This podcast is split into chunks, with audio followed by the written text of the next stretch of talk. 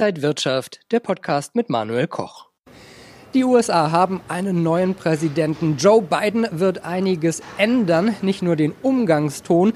Und was bedeutet das jetzt für die Wall Street? Was bedeutet das für Anleger? Darüber sprechen wir jetzt beim XTB Market Talk hier von der Frankfurter Börse. Herzlich willkommen.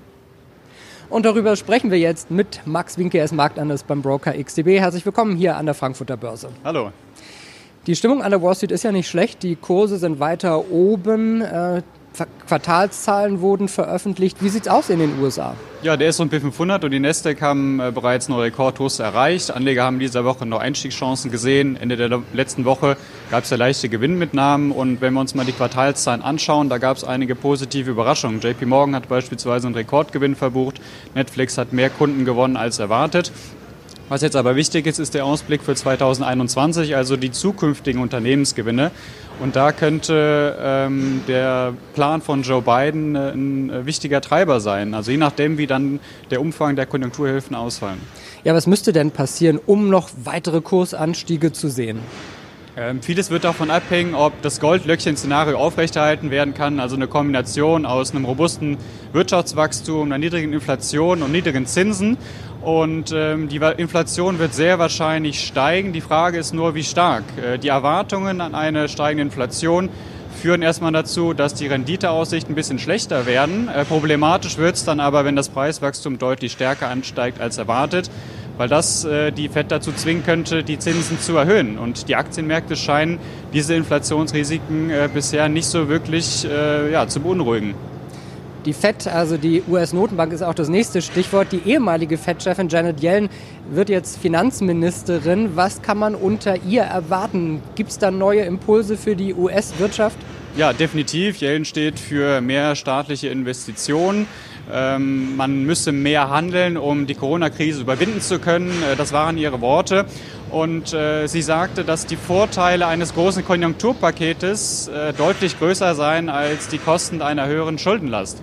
Äh, was natürlich positiv aufgenommen wurde von den Aktienmärkten, aber die Schuldenquote in den USA steigt damit immer weiter und ähm, damit eben auch die Inflationserwartungen. Die Inflations, das Inflationsziel liegt ja bei 2%. Kann es da auch irgendwie drüber gehen?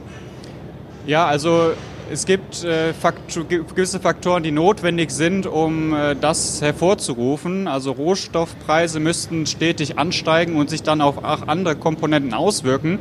Der zweite Teil ist besonders wichtig, weil die FED sich ja auf die Kerninflation konzentriert. Und ähm, das ist äh, das Maß, das äh, schnell äh, verändernde Preise für Lebensmittel und Energie eben nicht äh, berücksichtigt. Das heißt, ähm, wir brauchen noch weitere, weitere Faktoren, beispielsweise eine Inflation im Dienstleistungssektor. Der Dienstleistungssektor hatte sehr stark zu kämpfen während der Pandemie und äh, tut es, hatte immer noch Schwierigkeiten. Und wir müssen gucken, dass die Wohnkosten in den USA deutlich anziehen. Die FED ist aber in gewisser Weise vorbereitet auf eine anziehende Inflation mit dem neuen Inflationsziel ermöglicht oder toleriert die äh, Notenbank ja ein, äh, ein Preiswachstum oberhalb von 2%, zumindest vorübergehend. Also wir haben jetzt die beiden Regierungen, die äh, in den USA an die Macht gekommen ist. Wir haben die Notenbank, die alles tun wird, um die Märkte weiter zu unterstützen. Was bedeutet das jetzt alles für Anleger? Wie sollte man sich aufstellen, um vielleicht auch in den USA zu investieren? Äh, ja, wie kann man sich aufstellen? Also diese aufbauenden Inflationserwartungen, das könnte nochmal äh, ein großes Thema werden und das auch in Kombination mit einigen äh, Warnsignalen, die auf einen überhitzten Markt hindeuten. Also das könnte äh, problematisch werden. Wir haben sehr hohe Bewertungen, was letztendlich bedeutet, wer jetzt investiert, geht auch höhere Risiken ein. Wir haben sehr niedrige Put-Call-Verhältnisse, das heißt, ähm, die Leute sichern sich nicht ab was erstmal positiv klingt. Das ist aber eher als Kontraindikator zu sehen und das Optionsvolumen in den USA ist auf einem Rekordhoch.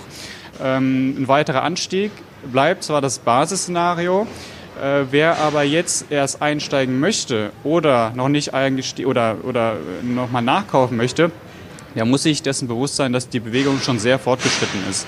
Und äh, der S&P 500 hat beispielsweise knapp 75 Prozent an Wert gewonnen seit dem Tief äh, vom März.